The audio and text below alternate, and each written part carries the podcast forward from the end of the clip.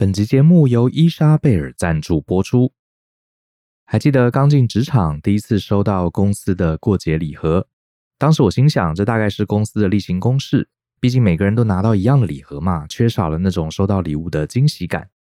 没想到回家打开一看，才发现里面有一张主管手写的小卡片，虽然内容只是短短的几个字，却让我心里瞬间温暖了起来。从那之后呢，只要有机会送礼，我都会在里面附上一张手写的小卡片给对方，因为我相信这小小的动作就能给人满满的温度，让送礼不再只是职场上的社交礼仪，而是真的送礼送到心坎里。伊莎贝尔不只用喜饼圆满爱情，也推出了口味多元的月饼礼盒，从质感轻礼盒到澎湃三层盒，伊莎贝尔提供多款中秋月饼任您挑选。小孩子才做选择，大人我全都要。网络购物结账，输入折扣码“大人学”，消费满一千元就能现折两百元。详细资讯请见节目下方的说明栏。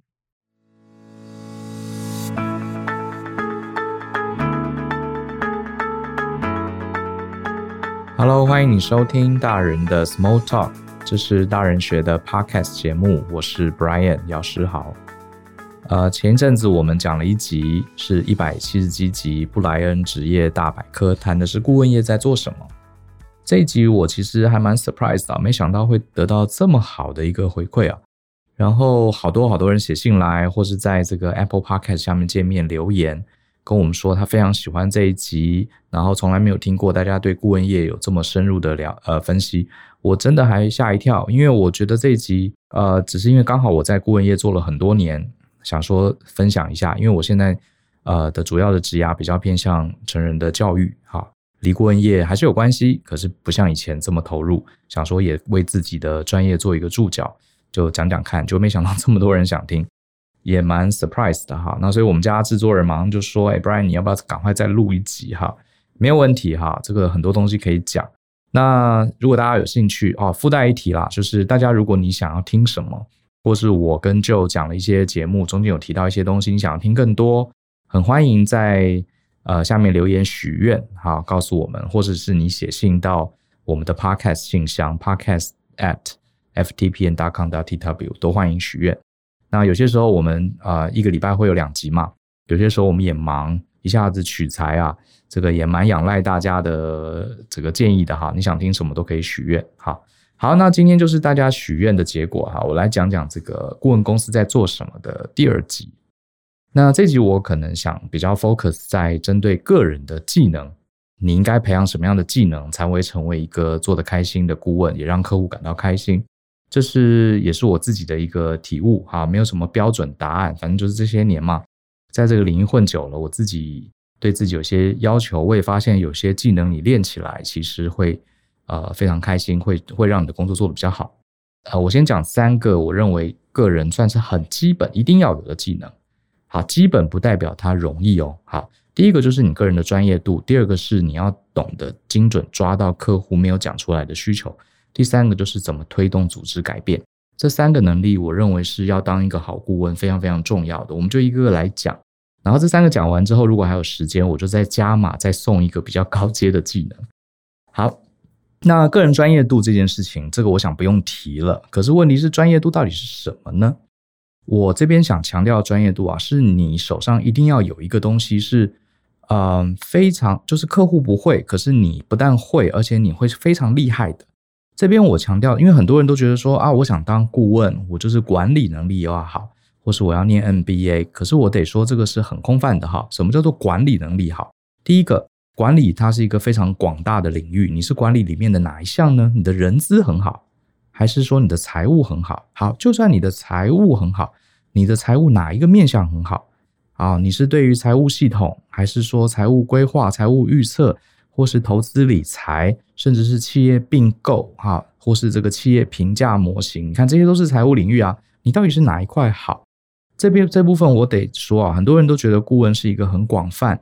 非常需要多种技能的一个行业，话是没错。可是人家今天花钱，哈，花很高的钱请你来，你总要拿出一个别人做不到的东西。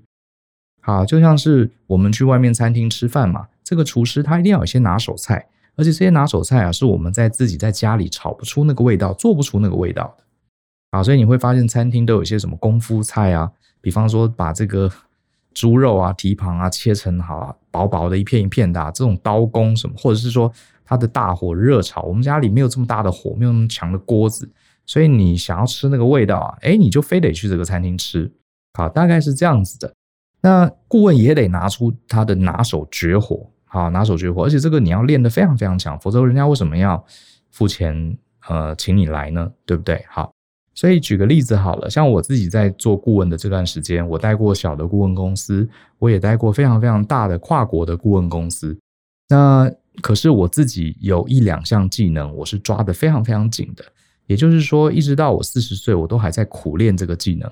就是顾问，大部分的工作我都可以做啊，我一般的能力也都还不错，什么简报啦，什么做文件啦，或是做策略的建议啊，等等，这些能力都要有。可是呢，有一个东西在公司里面一讲到，大概全部人都要望向你啊，就是 Brian 很厉害，就是 Alex 很厉害，他最强，就是你要有培养这样的一个东西。好，那我自己来讲的话，我就是呃专案规划的能力。可能你说专案规划很空泛，我可以仔细讲哈，因为。呃，这专有名词比较细。比如说，我的强项是在企业的 program management，哈，就是今天有一个很大的公司，它有很多很多专案的时候，你要怎么建立这个 PMO，还有专案的制度。好，专案管理面向很广，可是建立大型的机构的专案管控制度，这是我的强项。另外，我的强项是我们在领域有一个软体叫做 P 六，我对这个系统的导入整个架构非常非常熟悉，哈。呃，这两个算是我的招牌好戏，所以不管我在哪一家公司上班，只要讲到这个技能，大家一定会说啊，这个就是找 Brian 就对了。呃，这个是要一直苦练的。好，所以很多人都以为，很多年轻朋友他可能对顾问有一个不切实际的了解，就是顾问很万能，其实不是的。顾问你反而要有一个点很厉害。好，顾问他有能力去各式各样不同的产业工作，其实。靠的不是他什么产业都懂，这个是很多人的盲点哈。他反而不是什么产业都懂，而是因为他手上的这个技能，他已经熟悉到他有办法在不同产业都可以用一样的技能。好，比方说你会降龙十八掌，你不需要去了解各家门派的武功哈，你不用学武当派，你不用学少林派，你不用峨眉派剑法，你什么都会。可是你可以跟这些不同的武林高手都有这个一搏的机会，是因为你的降龙十八掌已经太强了。好大概是这样的概念，我不知道这例子好不好了，不过我想你们应该可以听懂。所以，如果各位年轻朋友你想要进顾问业，你第一个要问的问题啊，反而是要去思考，人家凭什么找你？你有哪一招很厉害？而且这一招甚至要比你所有的同事们，呃，都还要突出，等于就是你的必杀技。反而是你把这一招练得很强很强，你反而有机会当顾问，而且你反而有机会去不同的领域啊，那。并不是说啊，你什么领域都要去学一点、懂一点，你就能当顾问。其实不是，反而反了，你反而要有一项能力是非常非常专长的。而且这个专长的部分啊，还不光是你默默的可以把问题解决，你有些时候还要炫技哦，哈哈。为什么？因为顾问是需要去靠自己的专业去拿案子的嘛。像我们过去在很多顾问公司，其实很多公司顾问公司是没有专门一个叫做业务的角色。那这些案子是谁拿？其实就是顾问自己组成业务团队去做业务简报拿的。原因很简单哈，今天你比如说你公司是卖手机的哈，是做手机品牌的，你可能要有业务。那这个有人负责制造、生产、研发这个手机，然后有人负责去卖这个手机。那只要这个业务很了解这个手机的一些细节跟它的功能，呃，他就可以去卖。好，他就可以去卖。可是问题是，顾问服务它的产品不像手机是一个比较明确规格化的东西。好，顾问他第一个他是客制化的东西，他我们真正的能力是在进到这个客户里面去了解客户的内容之后，为他量身定做的啊，定做的方案。然后，所以它不是一个像手机标准规格，我可以跟他说荧幕几寸啦，CPU 是呃什么样的制程，我没办法讲清楚的。好，这是一个。第二个，顾问服务它本身提供的是服务，它不是一个产品。所以，他必须得由执行的人，也就是顾问自己来跟客户做业务的分享，才能把这个东西讲清楚。你说一个呃没有做过顾问案的人，他纯粹是业务，他在卖的时候，其实他会很空虚的，因为这个东西他没做过。好，其实你就把它想成这个律师嘛。今天你呃需要一个很好的律师服务，如果这个律师派了一个不懂法律的人跟你呃销售，说他们的律师服务很好，你可能会觉得很奇怪。你希望是这个律师本人来跟你解释他的法律顾问，或者是这个你今天需要一个医疗的服务，这个医生本身跟你说，好，你接下来建议你做什么样的治疗，好，你会比较幸福，对不对？找一个业务来跟你讲，其实会呃是没有办法，有点搔不到痒处。所以变得说，你当顾问的时候，你必须。啊、呃，有一些东西可以秀给对方看，告诉大家，你看这个我很厉害哦。比方说，就像是呃，我自己有练个几个招。比方说，第一个我刚刚讲了，我对呃 P6 这套专业管理软体非常熟悉。我不但是熟，而且我还要必要的时候还要练几招。比如说，我可以很快的滑鼠，像在荧幕中间快速飞舞，然后做出一个非常复杂的这个报表，或者做出一个非常复杂的排程之类的。那呃，必要的时候要秀一下。好，那你说秀有什么用？你你会用就好啦。不行，因为有些时候你还要让人家知道你不但会用，而且你很强。这个要让客户有一种被震慑到的感觉。哇，这顾问果然哈，这个很厉害。虽然这个你展现的点只是你的一个小技能而已，并不代表你专案就一定会成功。可是这种行销啊，震慑对方是很厉害的，啊，是很重要的，让客户可以感到佩服，感到很安心，他就可能会对你有一些信任啊。然后另外一个就是个人的专业度呢，呃，除了要有一个很强的必杀技之外，你一些周边的事情你也要做得漂亮。比方说你的文件就不能乱七八糟。呃，我自己在美国受到顾问业很严谨的训练，其实顾问做简报、做文件都是有非常非常高的要求的。那你可能觉得这些东西内容比较重要吧？呃，排版有那么重要吗？文件的这个。格式有那么重要吗？其实我跟你讲很重要，为什么呢？因为顾问啊，啊、我们到底是卖什么？其实我们卖的就是一个专业，它专业，它并不，我们并没有一个真正实体的，像手机啊，或者卖一辆汽车，好，并没有一个产品可以让客户带回家去用嘛，对不对？所以我们展现的专业其实就是在这些文件跟简报上。所以你会发现很多顾问公司的人穿着也很重要。好，那当然有人可能会觉得，哎，顾问行业是一个很 gay 掰的行业，哈，嗯。不过你想想看哈，所有的专业的领域，我认为暴露在外面的专业形象，我认为是有必要的。你想想看，你今天去医院里面，比如说你的家人需要动一个很重要、很重要、很关键的手术，好，医生穿着白袍走出来，你就觉得他非常专业。可如果今天有个穿得破破烂烂的，好，这个从手术房走出来脏脏的，你会不会吓一跳？你想说这个是医生吗？他真的有那么强吗？对不对？虽然日剧有过这样的桥段。可是我觉得真实世界我们还是会担心。那我觉得倒不是说我们要假掰，而是说你要让客户安心嘛，对不对？你展现出你很专业，你的文件也很漂亮，而且你重要的时候，哎，偶尔来炫技一下，你的系统非常强，非常熟悉。我觉得这个是个人专业度的表现。个人专业度，我再度强调，很多人以为呃穿着西装打个领带，把文件做漂漂亮，这些是很假掰。我认为他其实呃专业的地方不是在于好装模作样，他专业的地方在于让客户安心。啊，他其实目的是让让客户安心。像之前也有这个年轻朋友说，你们顾问啊，你们讲师啊，这个上台都要穿西装打领带，穿那么正式，呃，也不代表真的很厉害，没有错。好，厉不厉害那是另外一件事，那个是我们也要努力的方向。可是你至少在客户面前让对方安心。好，我觉得这个也是一种体贴了。好，我的看法是这样子。第一个就是个人的专业度，我再补充一下，就是不是广哦，而是你反而要很专精。你反而要有一两项的技能是很厉害、很厉害的，然后必要的时候还能炫技啊，展现你很厉，你不但是厉害，而且还有点特技表演的这种感觉。然后周边的一些像简报文件也要做的漂亮，这穿着也要特别注意，这些都是跟个人专业度有关的一个培养。那刚刚讲了第二个技能，我认为是你要，嗯，这个技能其实很难培养，就是你要听得懂客户没有说出来的需求。我讲一个例子给大家听好，你会说客户，嗯、他找我们来，当然就是需要解决问题啊，对不对？呃，他自己应该当然把需求讲清楚。可是我跟你讲啊，有呃，在公司里面，企业跟企业之间的关系里面啊，你知道人多的地方就有政治，很多事情是不容易讲清楚的。有些时候还不光是客户的表达能力问题，有可能是他不方便讲，或是他对这个。他的资讯太少，他连把他的问题清楚讲出来他都做不到。所以你身为一个客户，你要解决他的问题，在前期你真的要彻底跟他聊，精准抓到那个他自己可能都讲不出来的需求。我讲一个例子给你听，这个例子其实有点丢脸，这是我刚当顾问的时候，算是犯下了一个错误哈。当时我的老板，当时我还很年轻哈，应该可能刚满三十吧，就进顾问这一行还没有很还没有很老练。我去了一家台湾非常非常有名的公司，我进去里面当顾问。然后那一次开会的时候呢，对方有一个窗口，他是一个小主管，就找我们进来开会，讨论接下来我们要帮他提供什么样的服务。那我记得那场会议人还蛮多的，来了二十多个人。这个小主管就把各个小部门，甚至他的大主管，还有他的一些团队重要的 key person 全部找来这个会议。那这个会议目的就是要了解我们接下来要做什么。然后当时呢，我就举手问了客户一个非常愚蠢的问题，好，真的很愚蠢。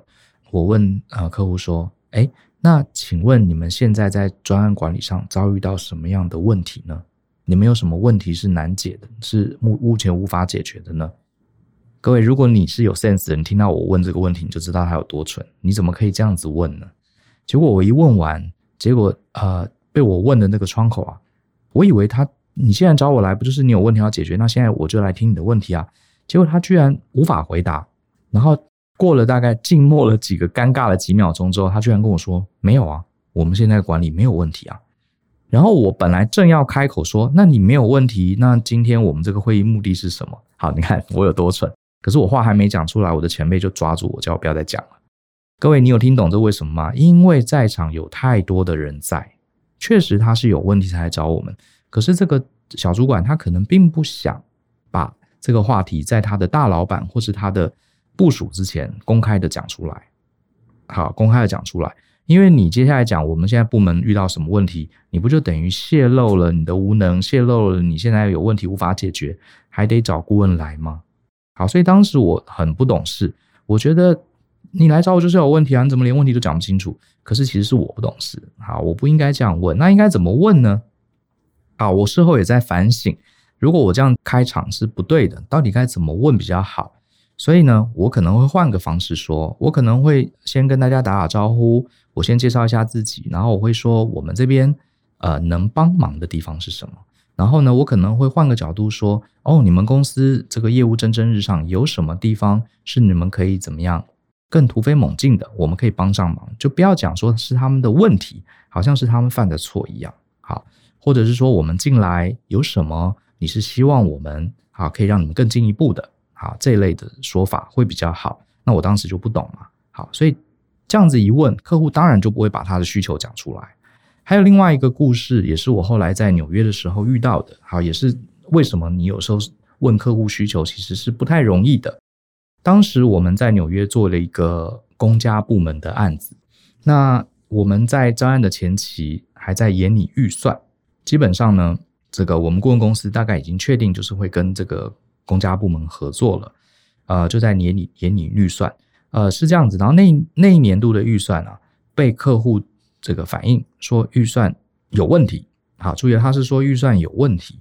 然后呢，我想说，我们当时团队就想说预算有问题，一定是他觉得太高嘛，好，预算太贵了，好，然后我们就拿回来检讨，东改一改，西改一改，把一些可能不是百分之百有必要的。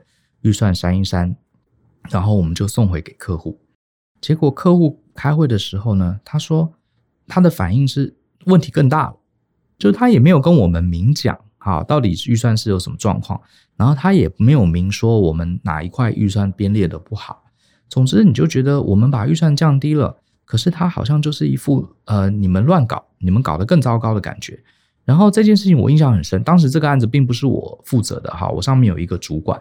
结果我们内部就在开会，然后那时候我主管就说，这里面啊有一些问题，并不是把预算砍了就可以没事了。后来这个主管就带着我们去找了客户啊，跟他们开一些小的会议，通常这个会议是一对一或一对二的，就是比较少人会，不是那种大会议。去绕了一圈，去访查，然后也问一下我们自己内部公司啊、其他人对这件事情的看法。然后老板还叫我们多去跟客户下面的员工多聊聊。结果搞了一两个礼拜，我们终于知道这个预算被挡掉，被呃要求要改，好的原因在哪里？原来是啊，根本不是预算太高的问题，反而是预算太低了，而且是其中有一块的预算太低。好，那哪一块呢？就是这个案子，因为我们过程中有一个很呃要去提升这个公部门的专案管理能力，然后在前期的研究中，有一个英国的公部门跟我们这个纽约的公部门啊状况非常像。好，而且我后来去了美国才知道，美国人对于英国人是有一种崇拜的，就是么他们觉得英国人有些地方是很厉害的，呃，是这个非常古典、非常。这个正统的这种感觉哈，即使管理也是哦。不过确实，英国的专案管理是非常非常厉害的。好，我认识几位英国的呃顾问，他们在专案管理能力是很扎实的。然后，所以中间有一段是说，要带着这些顾问，要带着这些官员呐、去英国做考察。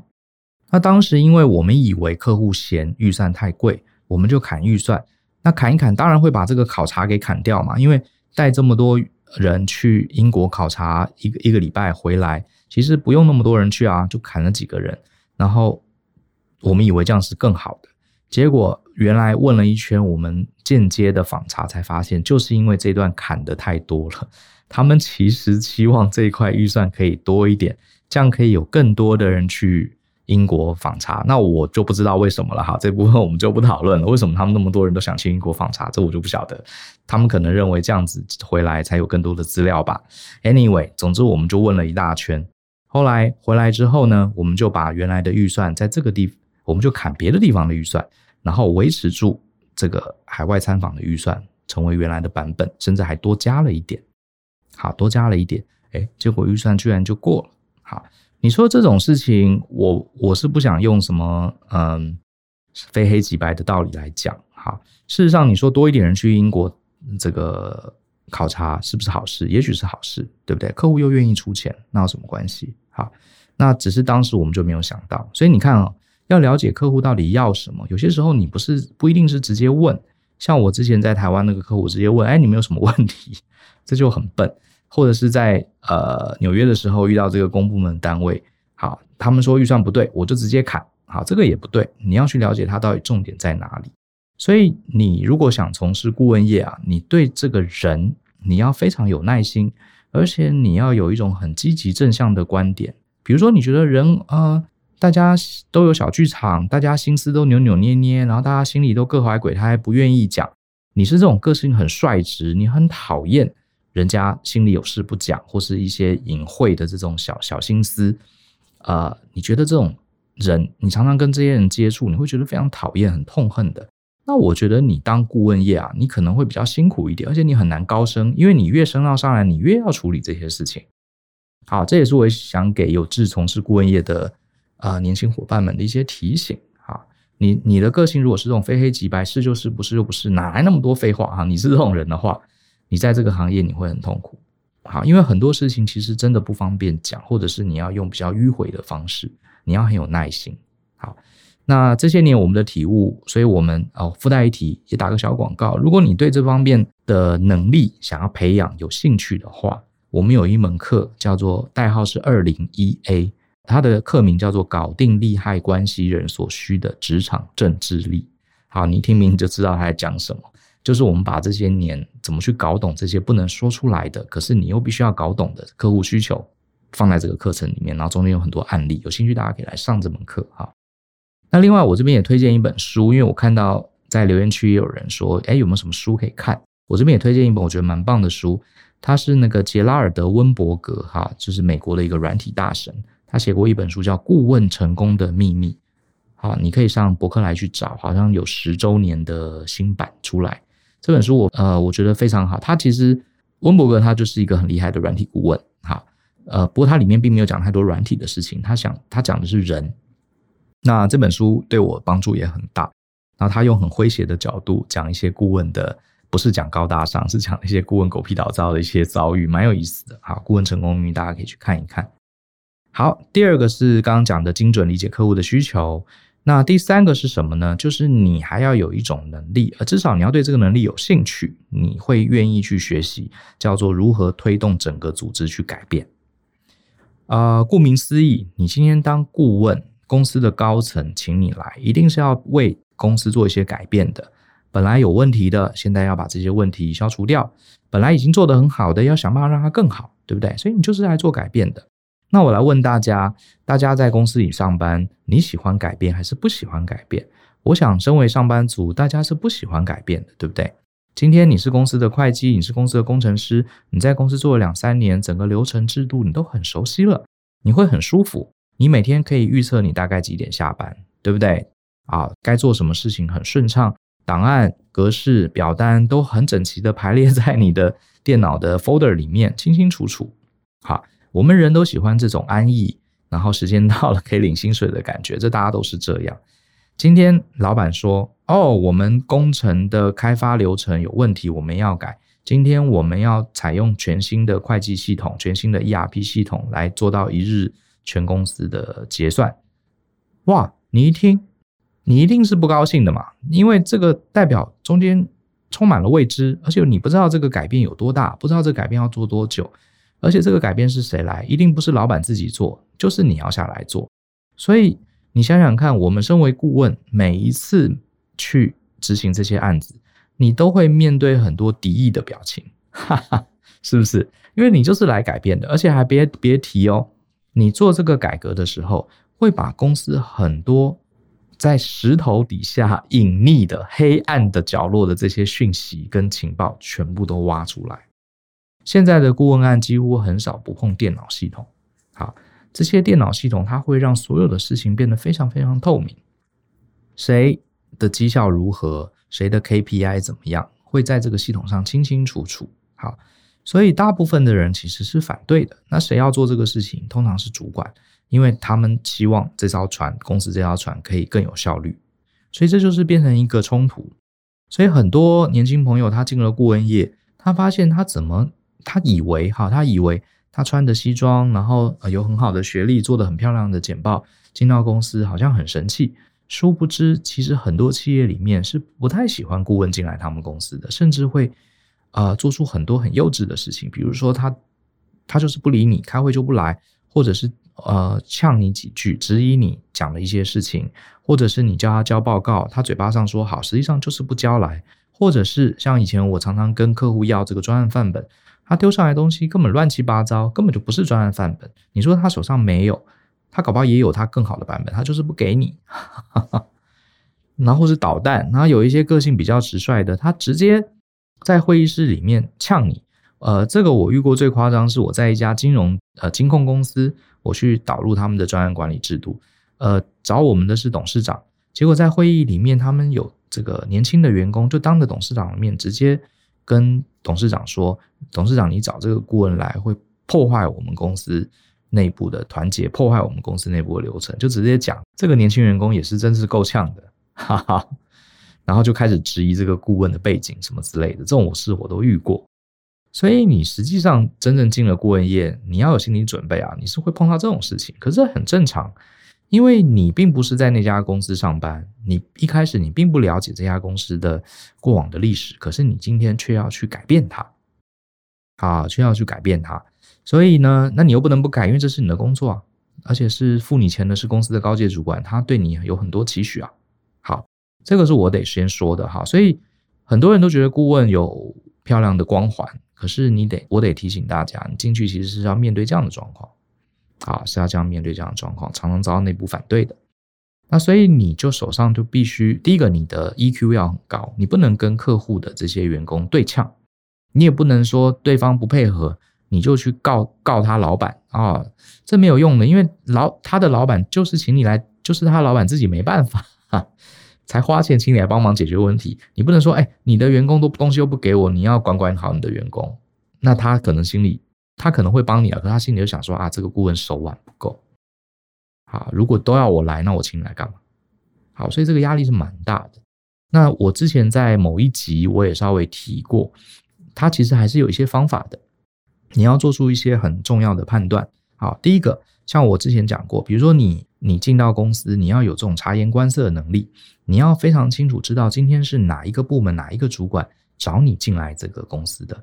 而且呢，他通常会说，希望啊，顾问希望你们进来，让我们的 SOP 更好，让我们的管理制度更好，让我们的专案成功率更高。这些都是表面上的话，实际上呢，他有一些他没有讲出来的原因。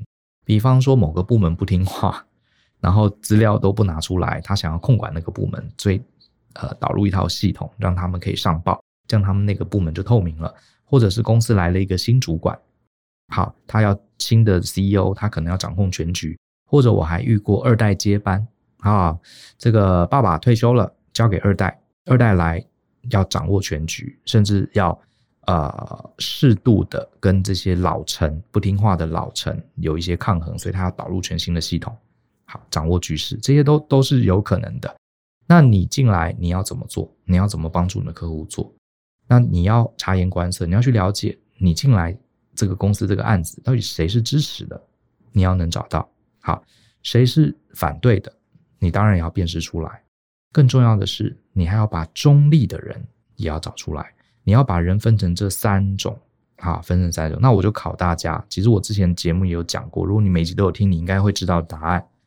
支持者、中立者跟反对者，你顾问的时间精力有限，你应该花最多的时间处理哪一个群组？好，是支持者、中立者还是反对者？好，如果你去处理反对者，那就错了，因为事实上，大部分年轻的顾问都会花时间去处理那个反对的人，其实这是错的。支持的人，你其实也不用去处理他，因为他已经支持你了。其实我看到很多呃没有概念的，就这方面概念比较经验比较少的。呃，员工有些时候他也不是顾问，他可能在公司里面负责推动改革。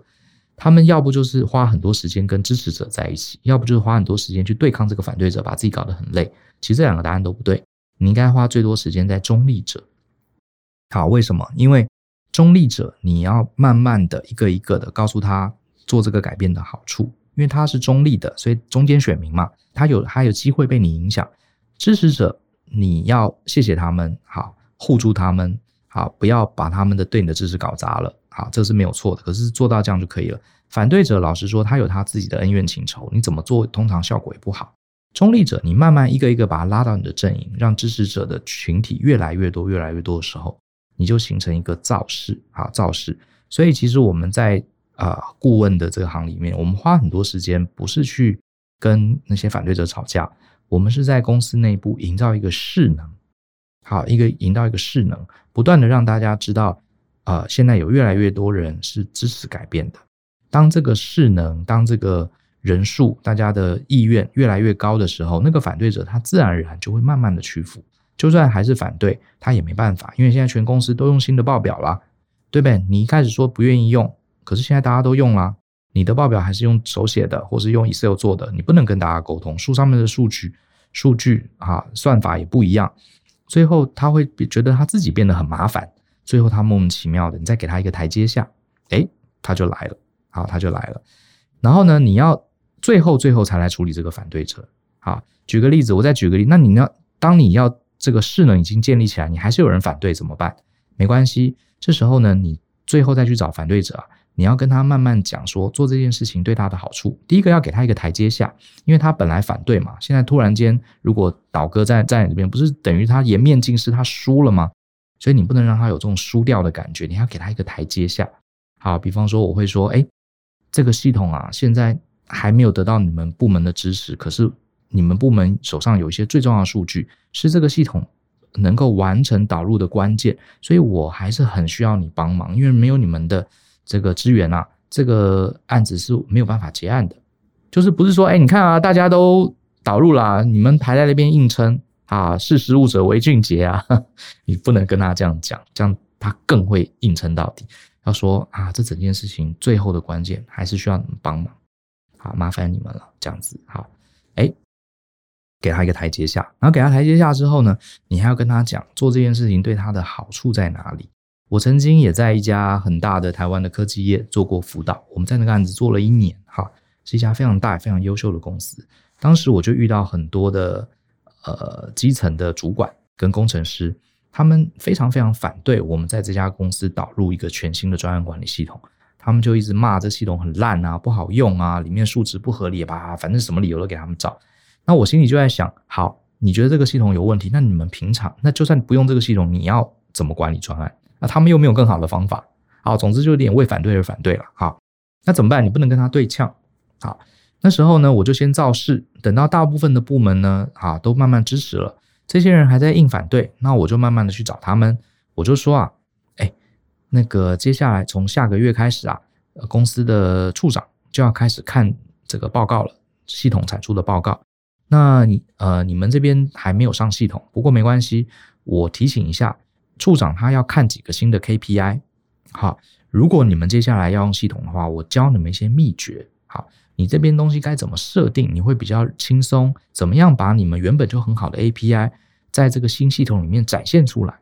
啊，我是这样讲的，因为他们当时其实有点担心，就是他们做了很多案子，因为上了新的系统，他们都。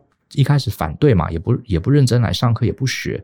然后他们发现越来越多人在用，然后老板也鼓励他们，称赞他。然后很多公司也熟悉这个系统，很清楚知道怎么利用这个系统把他们的这个优点展现出来。那这个他们就反对者就担心啦，担心了他不懂这个系统，所以他们做了很多好的 KPI，无法把好成绩秀秀在这个系统上。那这时候我知道他要这个嘛，那我就跟他说：“哎，我我告诉你这边有一些秘诀哈，你要怎么操作会比较好。”那你不想上系统没关系，你想上的话，我这些文件都给你。你遇到任何问题再来找我。诶，结果 就很有用啊。他们后来就慢慢有很多员工跑来问我说：“诶，顾问，我这个数，我这个 KPI 明明是九十分，为什么这个系统这就有八十五分？哦，因为你这边有几个变数，你没有把它输进去啊，所以你要怎样怎样？你看，你看，现在跑出来九十五分了，嗯，不错，哈哈，他就站在你这边了，就是这样子，你要让他。知道有什么好处，所以从来不用跟他们吵架的，好，不用跟他们吵架。好，这讲完了，就是个人专业度，啊，精准理解客户的需求，还有怎么你要有些技巧去推动组织的改变。那如果你想要，呃，其实不一定是顾问啊，我们在公司里面很多事情，某种程度，一家这个从来都没有改变的公司，我猜它大概很快也会被市场淘汰了。好，所以就算你不是顾问，你在公司里面，你的主管啊，或者你跟你的团队也常常在做一些改善、优化的工作。可是你会发现，你觉得这件事情对大家都好，可是很多人他只专注在自己的日常工作，他不想配合啊，所以这时候你就要发挥这种顾问的力量，怎么用这种和缓的、聪明的，甚至有点优雅的哈这种影响力，去让他们自愿去做出改变。好，那这部分我们累积了很多人经验，所以这是为什么我最近推出新的课程嘛，叫专案心理学。虽然他讲的是专案，其实就是把我过去顾问用的这些。呃，算是小小的撇步啊，好，就放在这个课程。那最近上架也打个广告，大家有兴趣可以去学学这门课程，怎么用心理学啊、人性的角度慢慢去影响大家，这会对你很有帮助。好，那最后我再加码讲一个东西，我认为是非常非常厉害的。呃，应该严格说它不是技巧，是一个心态，就是要对客户诚实。呃，什么意思呢？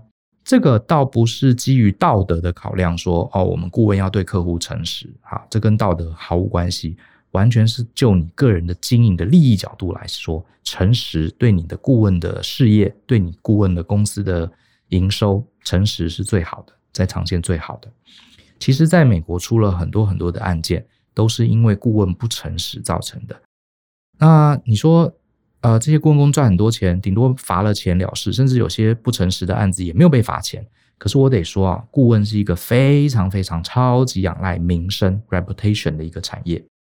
你想想看哈，顾问做出来的产品，它就是跟手机、汽车不一样嘛。今天苹果做了很棒的手机，大家用了觉得好，很自然都知道这个手机好在哪里，去 Apple Store 用一下就知道。开了一辆车，宾士车，啊，很可靠，好，这车好，大家马路上你都可以看到。好，甚至有人会问这车怎么样？哎，马上就有人跟你分享他用的这个结果。可是顾问的这个产品啊，它是一对一的服务啊。今天我帮某个大客户做了一个很好的顾问案。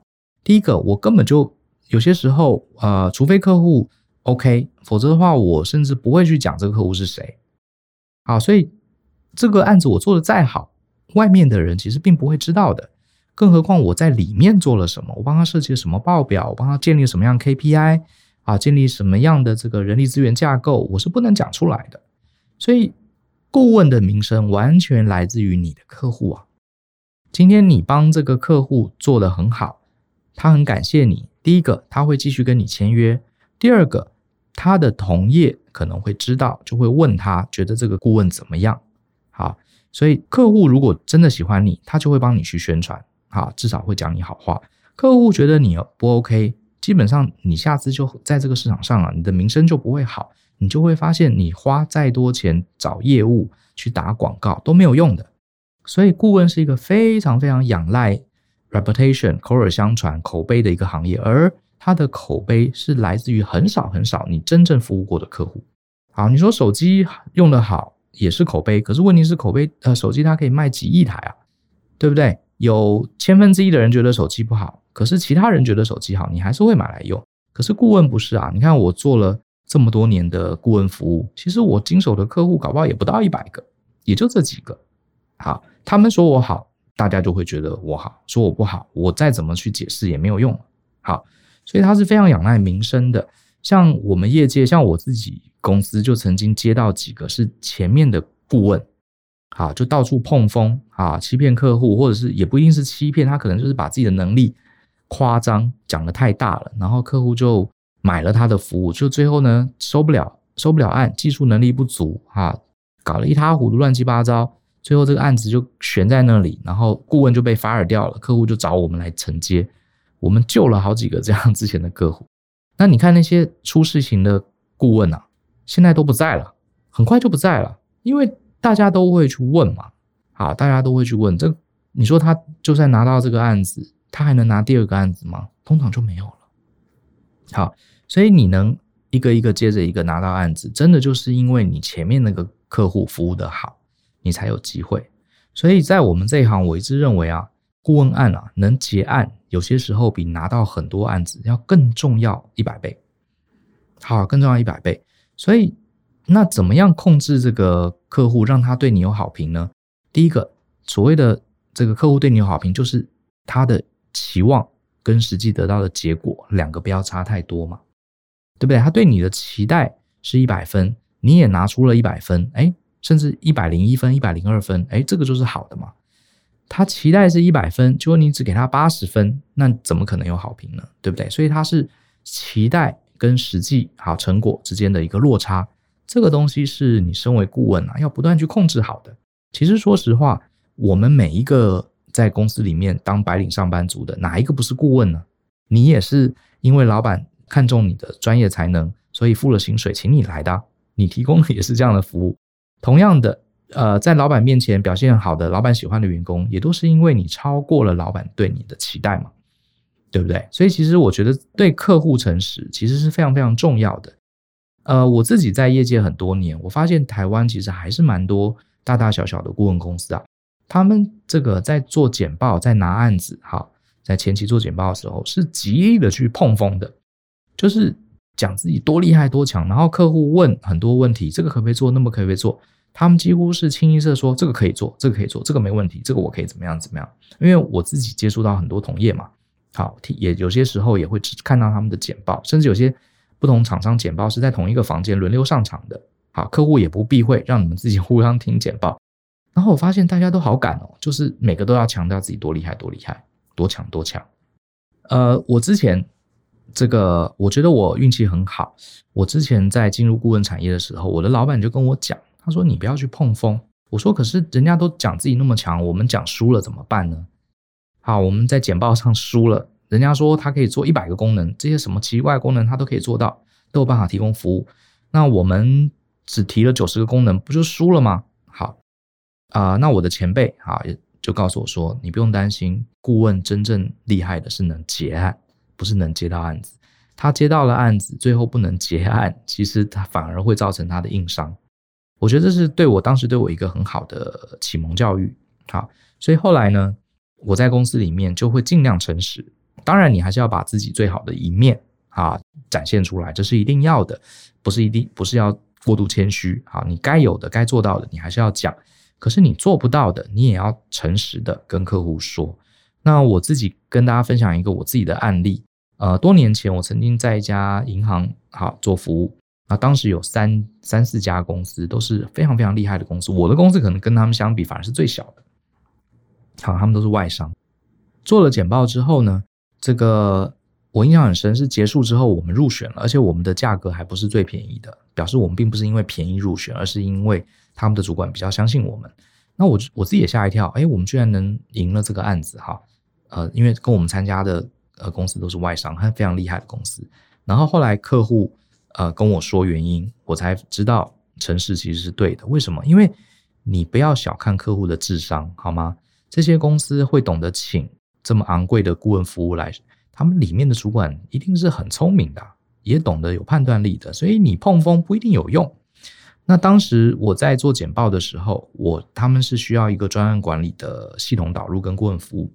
我在开头简报的时候，我开场就面对着这些主管，我就说了一句实话，我说：“呃，各位主管，谢谢你们让我们来简报。不过第一件事情，我想要厘清的就是，我们叫做专案管理顾问，可是其实啊，我们并没有百分之百的能力让你们公司所有的专案都能如期入职交件。”我就第一句话就这样讲。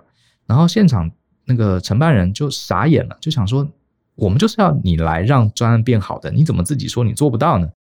那这个是哪里找来的人？很奇怪。然后他们的 CIO 也愣住了，然后头就抬起来看，想说我要讲什么。我就说我说的是实话，好，因为呢，你们公司有这么多专业的人才，有各式各样不同的专案，专案如果失败，它的背后涉及到的涉及到的原因非常非常多。呃，并不是我们顾问进来帮你们导入一个系统，制定一个流程，你们专案突然间就成功了，这是不可能的。这还是需要仰赖你们这些专案经理啊，这些成员的专业技能。然后我就讲了，可是有一件事情，你找我们来，我们是很有把握做到的。也就是说呢，我们的专长是帮你们公司量身定做一套专案的这个制度，还有回报的系统。也就是说呢，我们就是你的仪表板。假设你们。公司是一辆车子的话，好，这个车子能不能开到你们想去的地方？这个我控制不了，因为方向盘是掌握在各自老板的手上。好，这个你们的专业我们也不懂，我们也不懂经营。可是我们是帮你做仪表板的，也就是说，你这辆车子现在油够不够？速度表是多少？呃，有 GPS，现在是朝东朝南，好，车子往哪个方向走？然后要不要换水？要不要换机油？好，然后引擎转速表是多少？现在车内温度是多少？大灯有没有开？好，这些情报怎么样呈现在你的眼前？而且数字是对的，而且是及时可以传到，这个才是我们真正的专业。好，至于你这辆车能不能开到对的地方，很抱歉，好，不是我们的专长，还是得靠他家。可是我们可以帮你，给你一个很清楚的仪表板，知道你的车子里里外外的状况是什么，这是我们能做到，帮助你。好这个走向目标，我就这样讲。然后我接下来就开始，我说我们要先有这个期待啊，这样子我们才合作愉快。然后我后面就在讲我们是怎么做到这个仪表板的，我就讲得很清楚。我还因为当时很多顾问都是用投影片嘛，我甚至一开始还不用投影片，我拿了一支麦克笔，它这个会议室有一个很大的白板，我就用画的，把整个把这个仪表板建立起来的这个架构画给他们看。然后最后你会看到什么？然后画完之后，我才。用投影片啊，秀出这个系统的一些功能，然后呢，结束之后，我也不知道效果好不好，可是最最后证明我们是拿到了，所以可见客户是聪明的嘛，他其实是有能力判断的。好，所以那另外拿到这个案子也有一个好处，你比较容易结案，为什么呢？你想想看，如果一开始你碰风，假设客户真的相信了，哇，觉得你这个顾问是万能的，什么问题找你们来就通通可以解决。好，他真的付钱给你了，你真的进来了。请问最后你要怎么结案？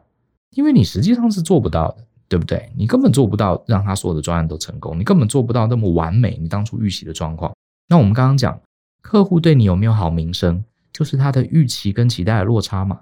你把他的预期拉得这么高，高到你自己完全无法满足，最后你也很辛苦啊，做完了案子，结果你把他的期待拉到一百五十分，结果你只做到一百分。对，一百分很厉害了，可是你少五十分，他就觉得你不行啊。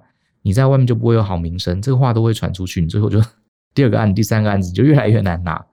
所以我觉得一个好的顾问公司其实不是靠那个业务到处去拉生意，反而是你每一个案子你都要尽量让客户觉得符合他的期待，创造口碑，然后你根本就可以大量节省去做行销、做业务的这些成本。好，这是我们的概念了哈。当然我也不敢讲这是一定对，总之这是我们这二十年来我们的结论。那讲到这边，我们也推荐大家，我们其实有一门课就在讲类似的概念啊，它叫 VS 零一四销售专业服务的系统化做法。你到底该怎么控制客户的期待啊？这个里面也有提。好，那大概讲到这边，呃，哇，一下也讲了蛮久了哈。我不知道大家对这个议题今天讲的比较细一点，好，不过我认为应该对大家是有一些帮助。就算你现在名片上印的不是顾问，只要是你是靠你的知识。好，靠你的专业服务来获得你的薪水，获得你的职业的认可的话，其实我相信今天讲的一些概念，多多少少对你有一些帮助，好不好？好，那今天就先讲到这边喽，希望大家喜欢，相信思考，勇于改变，我们下次见，拜拜。